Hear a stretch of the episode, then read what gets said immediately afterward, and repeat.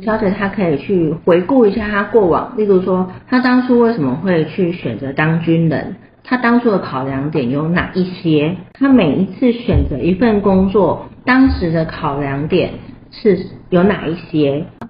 后来去做了之后是什么样的原因，她会选择说她要退场，她停损？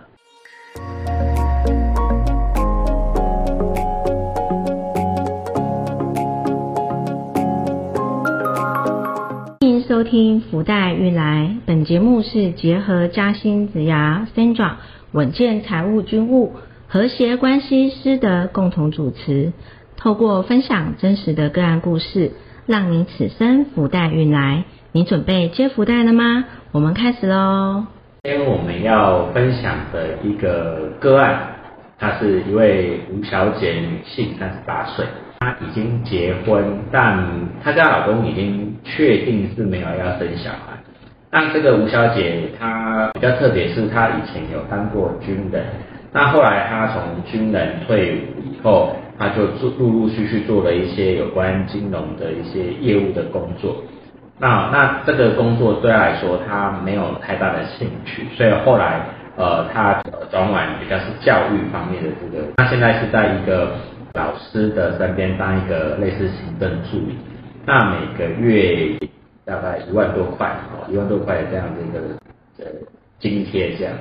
哦，那本身因为他也有学一些灵性的一些手法，所以他也平常接一些个案哦，帮他的就是周边的呃亲朋好友，或者说呃可能网络上有开发一些呃陌生的客户哦，帮他做一些疗程这样。哦，所以他的收入其实就会呃比较起起伏伏的，好，就是比较没那么稳定。那最近他来找我，主要是因为呃他想要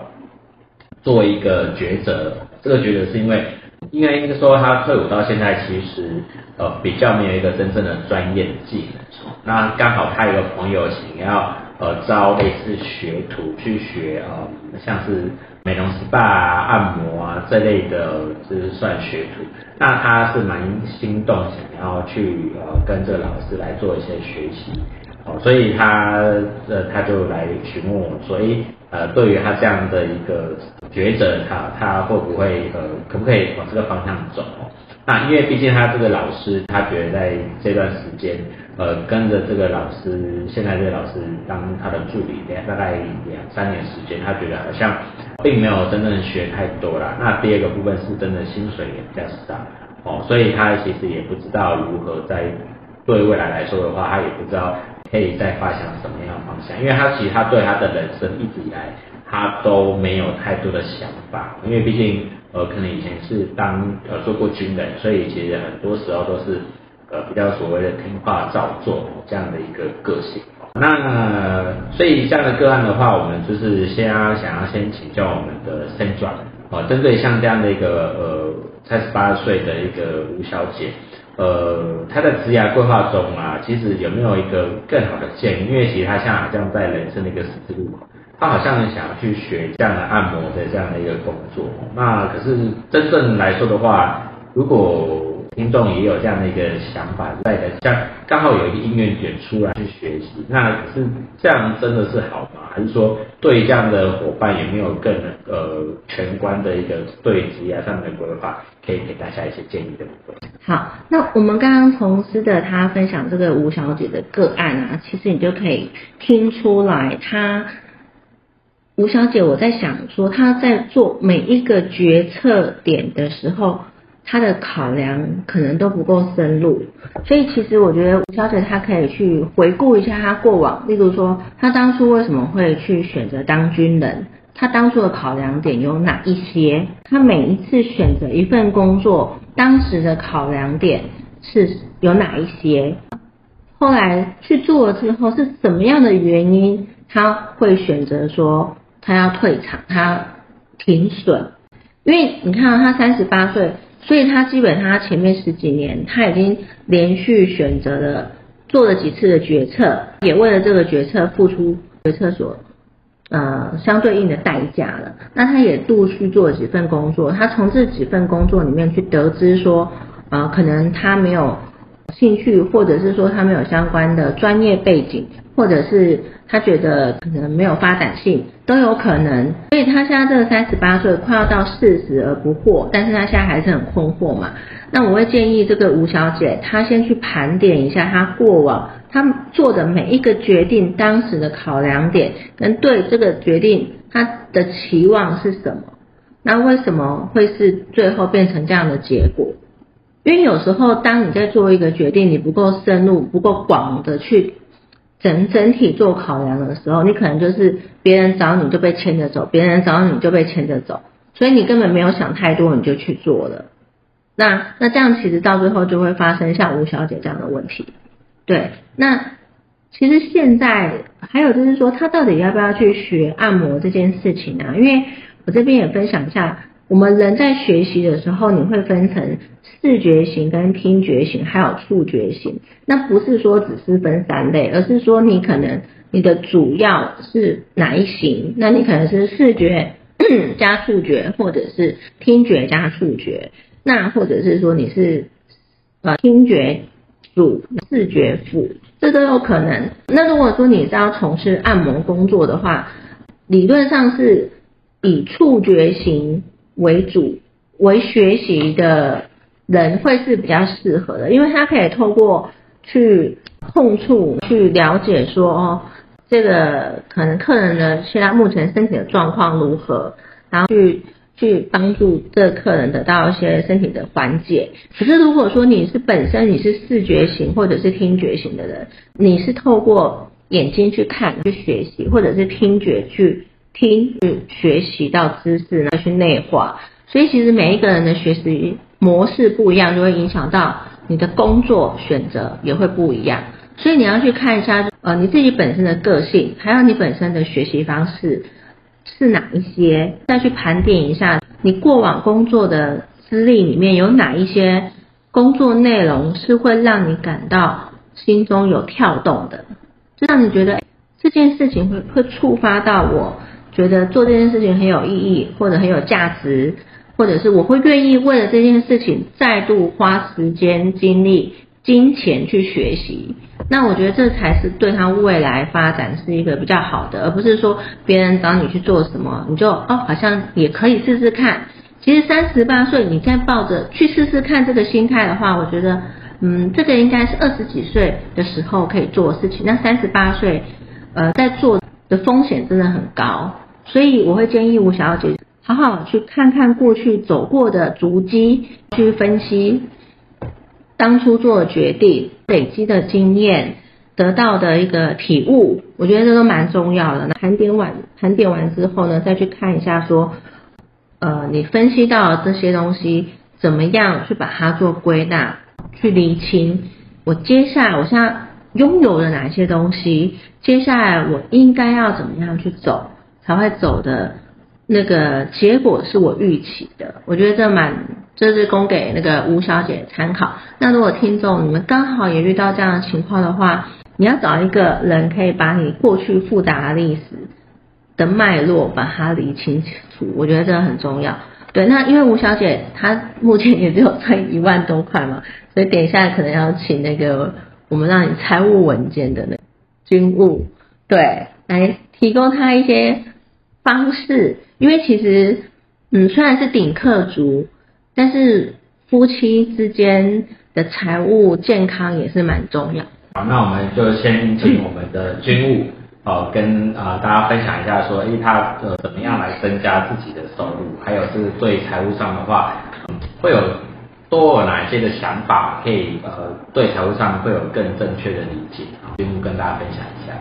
好，谢谢，对。我是财务稳健，让大家心灵平和的军务，所以我我就想说，嗯，这位吴小姐，她现在一个月赚一万块，我相信这个应该只是她的过渡时期啦。对，这一万块应该是不够花的，但人人生难免会有过渡时期，只是说，如果之前有一直在 follow 我们的这个频道的那个朋友啊，一定一定会有印象，我一直很强调我们要应急费用。因为我们真的难免会有因为不同的时机、想法、计划，我们可能会中断我们的我们的固定的工作收入。但是只要我们过往有事先准备好应急费哦，其实这个中断收入的这段期间，你不用担心，马上跑，舞照跳，想要做的事情完成之后，就可以顺利的衔接。所以以这个吴小姐来讲的话呢，你觉得啊，如果以她来讲哈，因为夫妻现现代的夫妻，而且他们这个算是没有呃没有很年轻，但是我都觉得算是新时代的夫妻哦。彼此互相互相依赖，财务彼此独立，不会造成另一半的负担，相处起来愉快。我觉得这是应该是大家会比较向往的那个那婚姻的财务的情况。所以我会建议这吴小姐哦，第一个一定要有先先去先去有个固定的收入。假设哦，他这个工这个职这个职业对他讲话是一个过渡时期，那他真的就要找一个。他有一个固定收入的工作，至于什么样的工作，他没有兴趣，但是只要不是伤天害理，哪怕没有兴趣啊，但是他他的那个能力能够胜任，我都觉得他可以先定下来，让自己有固定收入，起码这个固定收入哈可以满足他自我的价值，或是说能够自我照顾，能够让他自己对自己更有信心。这份的工作收入，他所代表就很有意义。那我举例啊，如果他一个月四万块的薪水，应该不会太难啊。万块薪水，那强迫自己两万五要存起来，这样一年的话就会有三十万，三年他就会有自己准备自己的一百万的第一桶金。那一百万的第一桶金，它代表的是什么意思？我还是要觉得，第一个他能够证明自己能够照顾自己，那他自己会有价值。相对来讲哈，他这个价值就会反映在他的婚姻当中，他的人生的自我期待当中，或是说他。下一个阶段想要跟人家谈判薪水或做业务行销的时候，一种信心的一个展现。因为只要我们有财务能力，我们就有对自己人生的支配权，这个真的非常的重要。我刚提到的哦，如果他找一个有四万块的薪水，那代表他是一个正职。那他代表是什么呢？你刚刚讲的自我照顾自己哦，我们先不要谈到他额外做什么风险管理啊，额外买什么保险，不用。我们只要社会保险能够把它做到满。做到够，其实社会保险的话，对我们来讲是一个保障。那他现在如果是一万块的话，我相信他不，我认为啦，他应该不会有正常的劳保，不会有劳退。如果他是四万块正职薪水的话，他会有劳保，劳保投保薪资的话，可能会有到三万块或三万多，看看他们公司那个钱，那个薪资怎么安排。他会有增加额外六趴的劳退，这个劳退的话，可能虽然不多，但代表那是他对他老年以后会有贡献。这。接下来的话，他会有就业保险，可能会有职灾保险，这些对他对他来讲的话，那就是一个人活着的时候突然发生风险，提供额外的保障，而这个保障一样会让他自己会有放心，会有信心。另外，半跟他很亲密的人也会相对来讲，他在财务安全上面会比较落地。我我是这样子的看法了。目前我只能够先就这个部分提供意见。好，谢谢军务的分享。我想，刚刚军务提到一个很重要的部分是，呃，其实财务上的话，它不是多跟寡，而是说他如何在呃有一个稳健财务的情形之下的话，跟另外一半的关系，它才会呃变得更和谐。如果就是如果你的财务其实是很吃紧的状况的话，其实说真的，你另外一半跟你感情要好，其实说做的有时候也会比较难。那针对这个吴小姐啊，呃，我我会给她一个比较呃在。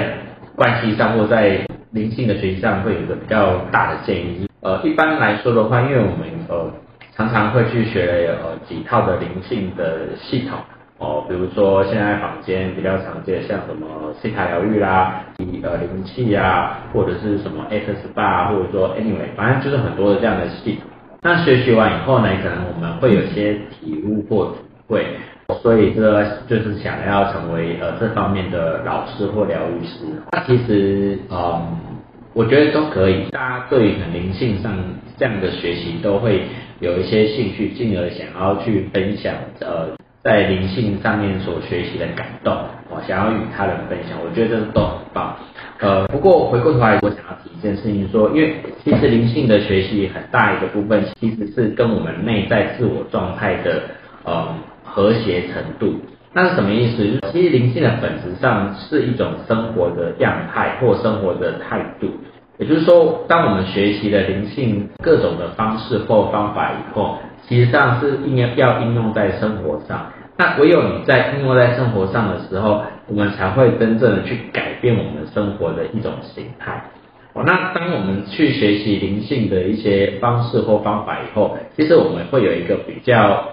异于一般可能常规的体验的这种感受，所以我们会觉得哇，说哇好棒，我我好喜欢这种感觉。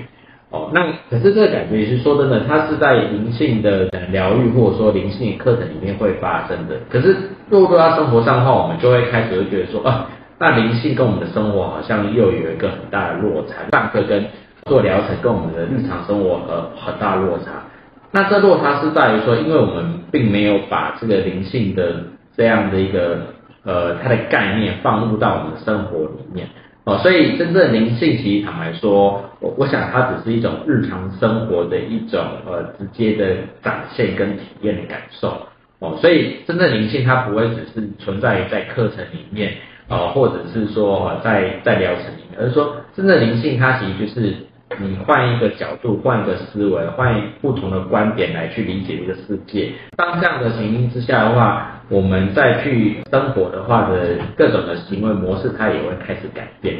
哦。所以就是吴小姐那时候，我也会给她一个建议说，因为她其实她也也开始是想要的有初步的自我探索。在自我探索过程中，其实以灵性的学习来说的话，她下一个阶段她就是要大量学习，因为呃，我想她的个性可能以前都是比较偏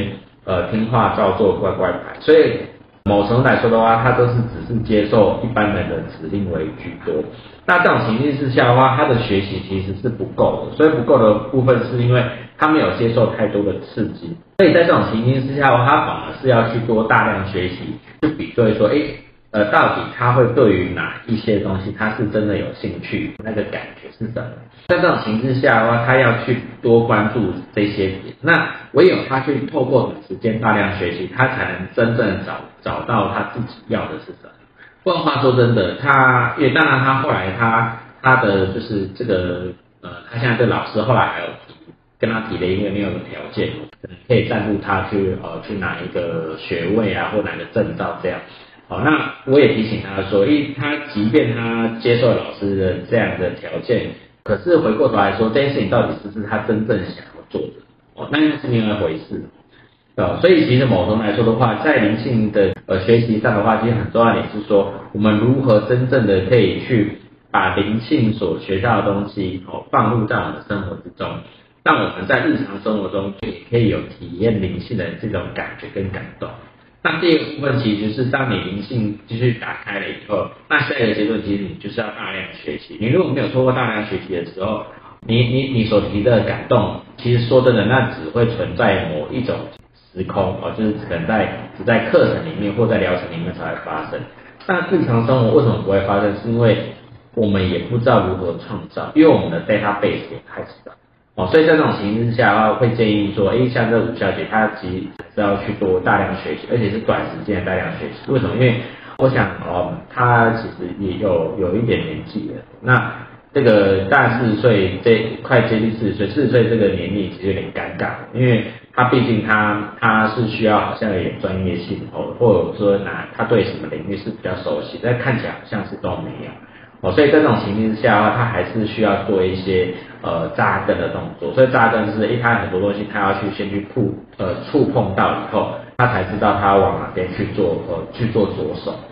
哦，所以这边也是我这边给吴小姐的这个建议哦。那我想今天这个吴小姐的这个案例也给大家讲说，哎，从刚刚 Sandra 第一个提到说，哎，他去盘点他的每人生的。职业的呃决策的时候，到底是的起心动念是什么？她的那个重点是什么？那第二个部分的话，也是要提醒大家说，哎，如何在去区分自己到底是属于是你是触觉型还是听觉型还是视觉型？那你这样你才能真正的去找到呃更适合自己的工作。那像军务的话，也是提醒大家说，哎，的话呃在那个财务上的话，很重要点是你财务要丰盛要稳健的时候，那你关系自然才会和谐。哦，不然话说真的，很多时候，呃，当你财务没有搞定的时候，其实，呃，你说另外一半真的还会，呃，会很平和的跟我们讲话吗？都也可能很难。为什么？因为他的压力可能很大。